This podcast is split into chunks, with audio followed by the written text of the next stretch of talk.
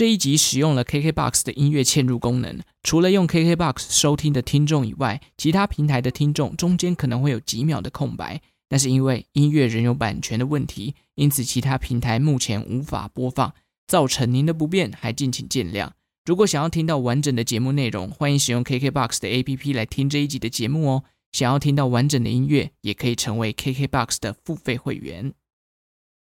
Hello，大家好，欢迎收听周报时光机，我是主持人派翠克。上一集我跟奇拉聊了一下同居的这个话题，结果呢，哦，收听次数出现了一个高峰哦，算是近期表现最好的一集哦，还获得了不少订阅数，看来。不能小看奇拉他本人的号召力哦，虽然我不知道他有没有去找一些亲友团来帮他，就是冲冲人气之类的。但是如果大家未来还想要听到奇拉上节目的话，那就请大家持续追踪周报时光机了，好不好？最好是还可以帮我留一下一些评论啊，或者是追踪我的 IG 或 FB 之类的。你知道在 Apple Podcast 如果有留言或评分的话，这个节目的能见度会变得比较高，而且派翠克本身蛮缺人气的，所以啊，拜托大家了，好不好？那 Podcast 其实，我觉得随着一些大型的媒体跟专业内容的创作者进场之后呢，我们这种素人制作的节目能见度真的会一直被压下来，其实有点感伤啦。但是话说回来，还是得感谢这些 hosting 平台，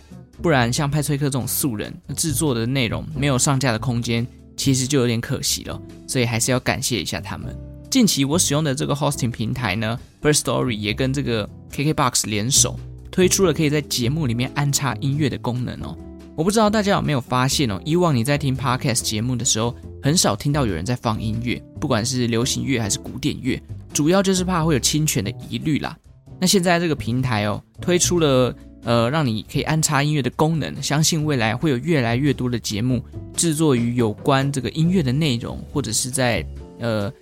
节目的背后放一些背景音乐。既然有这个功能呢，派翠克今天决定，哎，我就来试用看看哦。加上上礼拜六，就是六月二十六号这一天呢，如果今天是在没有 COVID-19 的平行时空之下，晚上台湾应该有华语流行音乐的重大典礼，也就是金曲奖的颁奖。但由于疫情的关系，今年的金曲奖只有延期了嘛，也不确定究竟何时会举办。所以呢，今天我们就要来跟大家分享华语乐坛指标性的颁奖典礼。金曲奖它的一些简单介绍。今天的介绍呢，主要分成三个部分。第一个部分呢，就是来跟大家说明一下金曲奖的由来，还有迈向三十二届这其中典礼的变化。第二部分，我们来跟大家分享其中几届的事件，以及我一些这个在整理的过程中发现的一些冷知识。第三个部分呢，既然是金曲奖奖项的部分，当然就会有所谓的记录保持跟比较可惜的遗珠之憾。因此也简单来跟大家讲一下，譬如谁拿过最多次金曲奖啊，谁是入围之后从来没有得过的遗珠啊。介绍完之后呢，再来分享一下第三十二届金曲派崔克私心推荐的部分。每一个段落我都会安排一首歌来串场，体验一下这个音乐置入的功能，好不好？好，那我们现在就开始来跟大家讲一下金曲奖的起源吧。金曲奖英文叫做 Golden Melody Award。说到它的起源呢，就必须回到派崔克都还没出生的年代。金曲奖它的前身其实是来自于一个民国七十五年的活动，叫做好歌大家唱。当年是由这个行政院的新闻局广播电视事业处所举办的。那当年为什么会办这个呢？主要是在民国七零年代的时候，有知名的歌手提出他的建言，希望台湾也能够举办一个活动，让所有在台湾进行词曲创作的人能够获得一个鼓励的方案，借此呢刺激他们创作的动力，同时也透过这个奖项来提升台湾音乐市场的竞争力。而提出这个想法的人不是别人，就是以温柔低沉的美声闻名的蔡琴。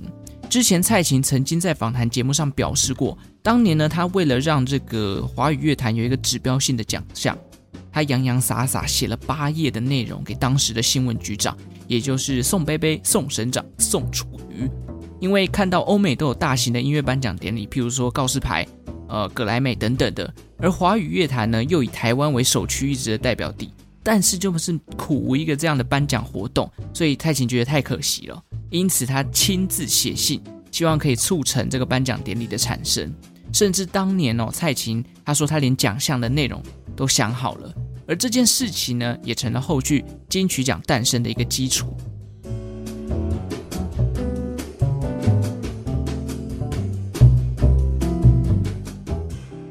好，我们回到民国七十五年，在经过蔡琴的建议之后呢，新闻局真的企划了一个活动，就叫做好歌大家唱。第一届筹办的时候呢，只有针对歌曲本身做甄选哦，后来才在第二届的时候加入了词曲的部分，其中呢还有一些歌唱比赛的环节。那么好歌大家唱的这个活动呢，总共办了三届之后，新闻局就开始筹措更大的这个典礼规模，那金曲奖就慢慢的有了一个雏形。第一届金曲奖呢是在民国七十九年登场的，当年的典礼主持人是崔苔菁哦，在当时的奖项呢总共也只有十一项。包含了年度歌曲、最佳作词、最佳作曲、最佳编曲、最佳 MV、最佳 MV 导演、最佳男歌手、最佳女歌手、最佳演唱人、新人奖以及特别奖。后来奖项是在陆续几届才有陆陆续续的扩大了，从十一项慢慢变到现在的二十九项。像是第二届的时候呢，就增加了专辑制作人、最佳录音；第三届呢，开始加入方言的主题等等。举办了几届之后呢，行政院的新闻局发现了一个问题。那就是金曲奖的存在跟文化部主办的这个金鼎奖，其中的唱片奖项，奖项的性质真的太像，太过于相似了。于是经过各处的沟通协调之后呢，在民国八十六年开始，金鼎奖的唱片奖项就跟当时的第八届金曲奖做一个合并，并且加入了传统音乐还有艺术音乐的奖项分类，甚至也开放了除了港台以外地区的华人来参与这项金曲奖的盛事。也是从这个时候开始呢，金曲奖的报名数量就有了大幅的成长，因为不再仅限于港台了嘛。譬如说马来西亚啦、新加坡啊，他们都可以来报名。那奖项的这个数量，也在这个时候提升到了二十九项，因此逐渐奠定了金曲奖在华语乐坛的崇高地位。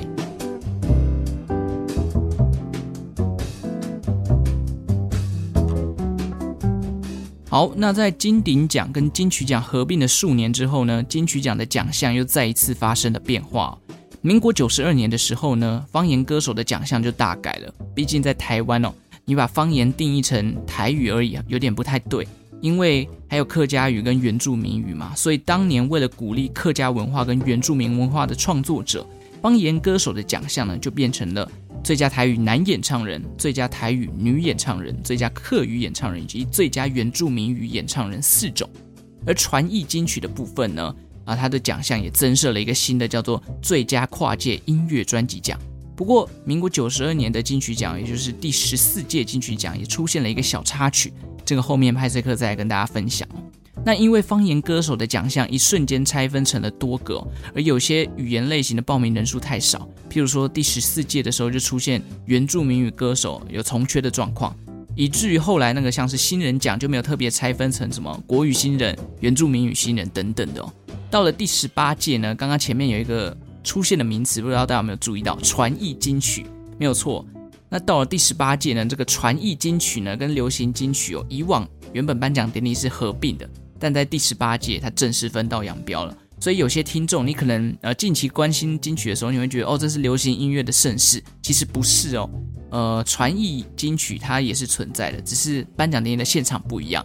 流行金曲可能大部分都在像国父纪念馆这种地方，那传艺金曲可能就会在呃戏曲中心或者是宜兰的传艺中心来去做举办。哦，其实这个金曲奖不单单是流行音乐的盛事啦，传统音乐跟艺术音乐也是有金曲奖的成分。好，那到了民国九十九年呢，也就是第二十一届金曲奖，就加入了专辑包装奖，开始注重这个行销的部分。到了民国一百零一年，就是二零一二年那一年哦，哦，这个文化部正式成为一个部门的时候，金曲奖就变成了文化部的业务范围，从此就再也不是新闻局来承办了。后续几届呢，又多了像是最佳演唱录音专辑、最佳演奏录音专辑等奖项。那目前流行金曲的奖项总计有二十九项。传艺金曲的奖项呢，则有十九项。好，讲到这边，大概就把这个起源跟它的奖项的规划，呃，告一个段落了。但必须说，金曲奖真的算是我小时候蛮深刻的一个回忆了。以前呢，金曲奖在家里算是一个蛮会准时收看的盛事。我也不知道为什么我家里对金曲奖好像蛮蛮热衷的。就茶余饭后的时间，就是在看颁奖嘛。那在吃晚餐的时候，可能刚好是星光大道的时间。我们在茶余饭后看那个颁奖的时候，我记得很清楚。家里的人就会开始看哦，谁那个谁哦，因为我妈爸妈大概只认识那些就是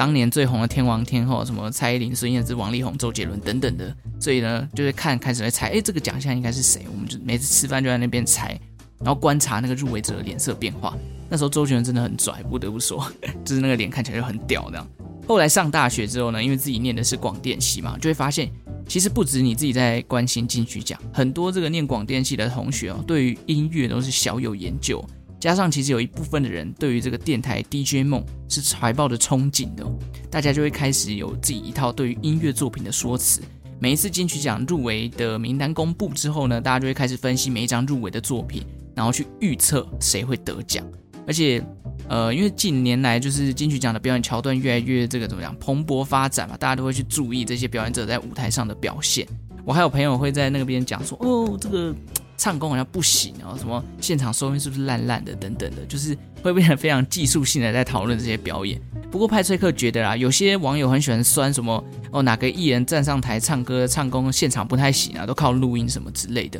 但我觉得今天应该要换一个角度想，他今天能够站上金曲奖的这个颁奖典礼的舞台上去做他的表演，基本上已经获得了市场跟这些评审的认可嘛，不然怎么可能会请他来表演？他一定是有一定的人气。那你今天说他的现场可能表现的不如预期，或者是有一点失常，我觉得这个都是可圈可点啊。因为有时候现场的状况我们可能自己不知道，譬如说他那天可能感冒啊，或者是他的耳机也可能有一些小问题，那难免会去影响到他的表现。但整体而言，可以站上舞台的人都是很有实力的，不管是歌手或者是创作者。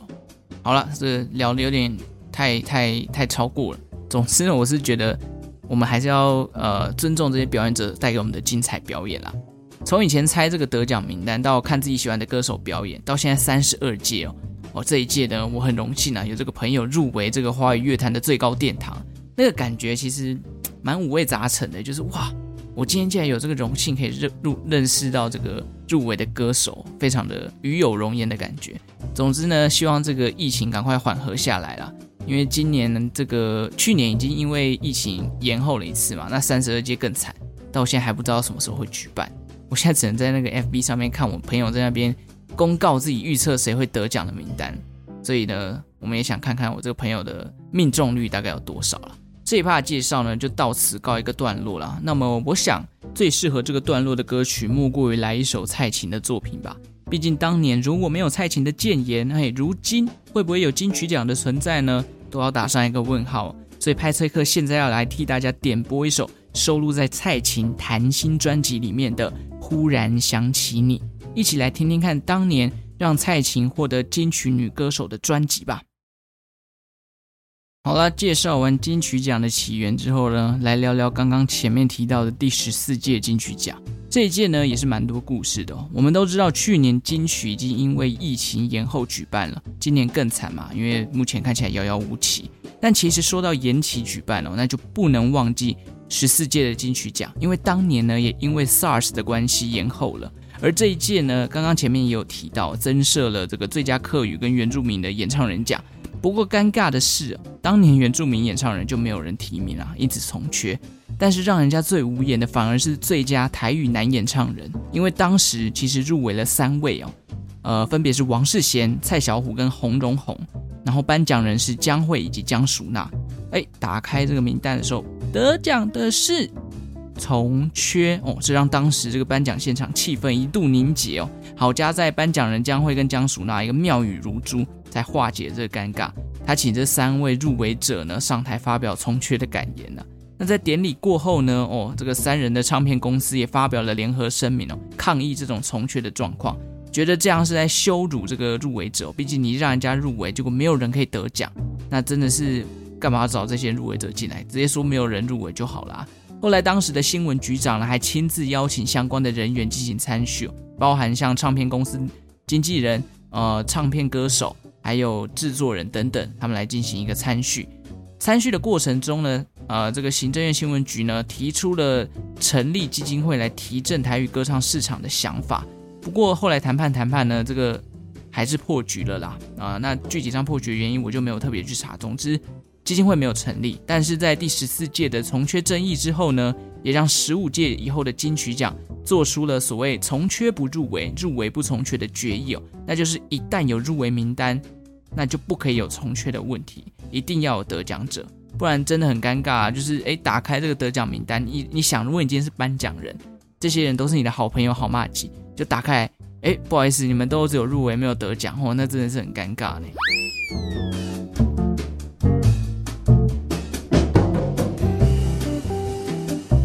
好，那我们这边再来补充一个金曲奖的冷知识了。有个奖项呢，我想大家都不陌生，也就是年度最佳歌曲。那这个奖项呢，其实在三十几届的金曲奖当中啊，曾经有几届是没有颁布这个奖项的哦。上面说到金鼎奖跟金曲奖合并，当时奖项就有了调整，而年度歌曲也在当年呃暂时被废除了，一直到民国九十五年的第十七届金曲奖，年度歌曲才又复活被拿回来。所以，如果你有去查过这个，不管是维基百科还是金曲奖官网的年度歌曲得奖列表，你会发现中间落了一大段都没有，因为第八届到第十六届是没有年度歌曲这个奖项的哦。那么你们知道吗？哦，这个派翠克自己整理的啦，历届获奖的年度歌曲的歌曲哦，目前在 YouTube 上面的点阅率最高的是哪一首吗？哦，派翠克特别去捞了这些资料，我们来看一下他们 YouTube 上面的表现。必须说呢，呃，因为毕竟 YouTube 的时代是近这个七八年的事情哦，比较早期的难免比较吃亏嘛，哦，所以我这边讲述一下前五名的歌曲，点阅率第五名的年度歌曲呢是周杰伦的《稻香》，第二十届的年度歌曲，目前的点阅数有两千两百零九万次，《稻香》我个人真的觉得是男女老少通吃，而且他们都爱的歌啦。派翠克认识一些跟周杰伦没有什么缘分，就觉得周杰伦的歌还好的人，他们基本上也很会唱《稻香》。就副歌一出来，基本上都会哼啦，算是通吃型的歌曲，也难怪他可以获得年度歌曲，因为传唱度很高嘛。那第四名呢是这个蔡依林的《大艺术家》，是第二十四届的年度歌曲，点阅数呢是两千六百七十五万次。讲到《大艺术家》这首歌，我就会想到我大学时期，我还有在一些社团表演，哎，是社团吗？啊，还是什么系上的迎新活动表演过这个 cover 这样。不得不说，那个表演真的是十分失败，因为我跟我组成的团员呢，我们有一个和声的桥段，因为我们这是把它改成木吉他的版本，那个和声哦，比我这个左撇子用右手写出来的字还要歪啊！而且重点是什么？因为原本我们是安排三个主唱，其中一个主唱呢，当年还因为出了车祸没有办法到现场表演，所以临时我们要改成变成两个人合唱的部分。那哎，有些时候好不容易把那个和声记住，就现在你的。呃，你的队友消失了，你必须唱他的 part，然后你就忘记要怎么唱。总之就唱得非常的哩哩啦啦，我现在回想起来都是一个不堪回首的记忆。但我还是说，我还是很爱这首歌的。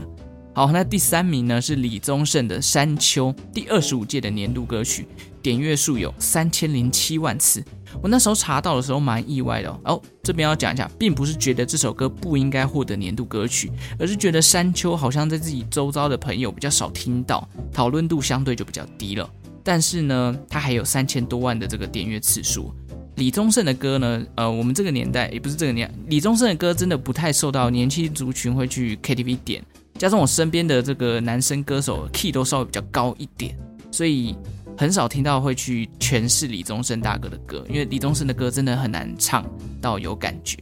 不过派翠克跟朋友去 KTV 的时候，都很喜欢模仿李宗盛的唱腔，因为。呃，李宗盛的唱腔比较低嘛，有些太高的歌你唱不上去的时候，你就用李宗盛的唱腔，用念的把它念过去就好了。呃，但是还是要说一下，李宗盛的词呢，是随着年纪增长会越来越有感触，很值得细细品味李宗盛大师所写的歌词。越过山丘啊，这样好了。那第二名呢，哎，又是周杰伦周董啊，《青花瓷》第十九届的年度歌曲，点阅数三千三百四十六万次。青花瓷呢，也是这个前五名里面最早期的歌嘛，第十九届。要说到周董的中国风歌曲，应该没有人会联想不到青花瓷啦。啊，加上还有千里之外啦、法如雪等等的。那青花瓷呢，其实很多的这个歌手比赛或者是改编啊、cover 啊，都很喜欢拿这首歌来当一个范本。自然而然呢，因为这随着 cover 越来越多，原曲的触及率也会被这些这些 cover 给随之带动嘛。一句话要来证明青花瓷它的流行程度的话。派翠克又这么说啦，连我老妈都能唱完整段副歌了，好不好？应该算是非常流行的一首呃年度歌曲了吧？那其实除了传唱度高之外，广场舞也很常听到这首。直到近几年因为这个中国抖音歌曲越来越猖狂哦，那青花瓷才慢慢消失殆尽。第一名厉害了，卢广仲的《一样》，第二十九届的年度歌曲，点阅数七千五百六十七万次，整整比第二名多了一倍之多。那这首歌呢，我个人觉得本身就非常好听哦，加上这个当时是这个花甲男孩转大人的这个主题曲嘛，在亚洲地区非常流行，也让主题曲瞬间的爆红哦。拥有这个点阅数呢，真的算是实至名归啦。那《鱼仔》本身算是呃很抒情、很简单的吉他伴奏的一首歌曲。卢广仲他当时在写这首歌的时候，是要写给他过世阿嬷的。那我觉得这首歌的旋律很简单，但是却充满了淡淡的思念，仿佛听完的时候呢，会瞬间想要回味人生中那种带给你温暖的亲情。我觉得卢广仲很多歌曲会给人这样的感觉。在派翠克的《北漂岁月》里呢，有一段时间就很喜欢听卢广仲这一类的歌曲，例如《大人中》啦、《皮亚》啦、《丘吉亚》之类的，就很简单，但是却有一种呃很深远的那种体悟，这样。接下来这一趴呢，派翠克就要送给大家这首第二十九届年度歌曲，点阅次数高达七千五百六十七万次的卢广仲的《鱼仔》。OK，听完了《鱼仔》呢，这边派翠克也要补充一下啦。年度歌曲其实考量的绝对不是只有传唱度而已，还有当年歌曲所带来的影响力，以及每个歌曲都会评判的制作品质等等。因此也有几届的年度歌曲哦，它的传唱度可能不是那么高，那呃，可能它是在当年非常有代表性的一首歌啊，这样的话就会引发这个所谓的颁奖的争议啦。那这个真的是很多奖项在所难免的问题啊，就是争议这件事情。毕竟有一些奖项它衡量的标准就不是一个数字可以去定义的。如果你说点阅数最高的得奖，那当然很明显嘛，因为数字就在那边。譬如有些是影响力的话呢？那你很难去有个量化的指标，也因为影响力这种东西哦，我觉得很容易有主观的问题啦。你有没有被他影响到这种事情，基本上是你个人才会知道的。所以颁奖难免会有一些人不认同啦。那派翠克还是老话一句哦，这个呃入围就是肯定，得奖还是要靠一点运气的。有些人在歌唱生涯当中呢，也入围过无数次的金曲奖，但始终都还没有得奖过。因此，每年除了讨论入围者还有得奖者之外呢，也会看到一些新闻媒体喜欢讨论所谓的遗珠。如果要派翠克说自己目前心中最大的遗珠，莫过于上一届的熊仔了。熊仔在上一届呢报名的这个专辑哦，是他化身成为包 Z 豹子胆的创作专辑，叫做《梦想成真》。我觉得应该是我至今听到最像听故事的作品哦。从第一首到最后一首，完整交代了豹子胆的一生。而且经过网友的整理跟讨论呢，你只要看完他们的讨论的结论，再去听一次这张专辑，都可以挖到一些当时在听的时候没有挖到的彩蛋。就是会觉得，哦，这张专辑一直在给你惊喜，一直在给你惊喜。所以专辑制作的细腻程度，我真的是让我为之赞叹了。很可惜的是，去年金曲居然没有入围耶。不过熊仔今年也成了大嘻哈时代的导师了。我个人还是会继续支持他的，因为他的创作能量真的太神了。很庆幸我当时有预购这个梦想成真的专辑，因为听说他已经绝版了。毕竟他的这个专辑包装也很屌，他直接做成一本书送给你这样子。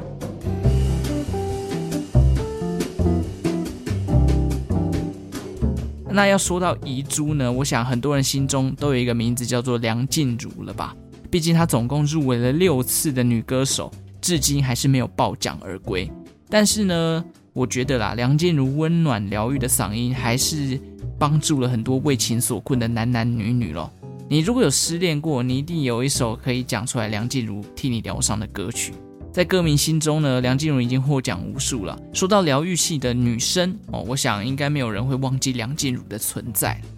那么男歌手有没有像梁静茹这样，就是哦不停入围，但是都没有得奖过的呢？讲出来吓一跳，还有两位哦，分别是这个林志炫跟费玉清哦，双双入围了五次都没有获奖。要说到三个人，就是梁静茹、林志炫、费玉清这三个人共同的特色呢，大概就是没有自己的创作了吧？似乎金曲奖还是很重视这个创作的能量。但不管如何了，三个人的唱功早就是很多人心中的天王跟天后了。讲了那么多的遗珠呢，今天最后来讲一下记录保持的部分。刚刚前面提到的年度最佳歌曲哦，大家猜猜看，得奖次数最多的是谁？这是这个目前是一位天后哦，答案就是 Jolin 蔡依林哦，她分别以大艺术家、玫瑰少年，还有跟陶喆合唱的这个今天你要嫁给我，拿走了三座的年度歌曲。那单张专辑入围最多奖项的分别有三张哦，分别是周杰伦的《范特西》、张惠妹的《阿密特》以及蔡依林的《配》哦，他们都入围了十项的金曲奖奖项哦。当然，入围十项不是十项都拿了，真的要讲到那个得奖单一张专辑得奖最多的，反而是五月天的《第二人生》，当年他们拿了七项大奖哦。不得不说呢，刚刚这四个张惠妹。蔡依林、周杰伦、五月天都是华语乐坛的指标了。然而时光飞逝哦，这几位呢，这个华语乐坛的这个创作者呢，也逐渐的，没有那么频繁出没了。希望未来接续的新生代呢，能够继续在华语乐坛打破他们创下的记录，带给我们更多更好听的音乐。好了，以上就是这一集对于金曲奖的一个简单介绍了。如果想要了解更多奖项的记录呢，也可以自己上网搜寻看看哦。大家可能还会发现一些金曲奖奖项记录的彩蛋。最后一首歌呢，来放一下这个入围三十二届最佳原住民歌手奖的 Login 姚宇谦的歌《后山 Feeling》。为什么放这首？哎，简单来讲，私心一波嘛。前面提到的这个朋友入围，就是这一位歌手，让大家听一下。感谢大家今天收听周报时光机的节目。如果喜欢周报时光机的话，欢迎订阅，也欢迎到各大平台帮我留一下五星的评价跟评论，让我的节目能见度可以提高。IG 跟 FB 也记得可以追踪起来，好不好？我是派崔克，我们就下次再见喽，拜拜。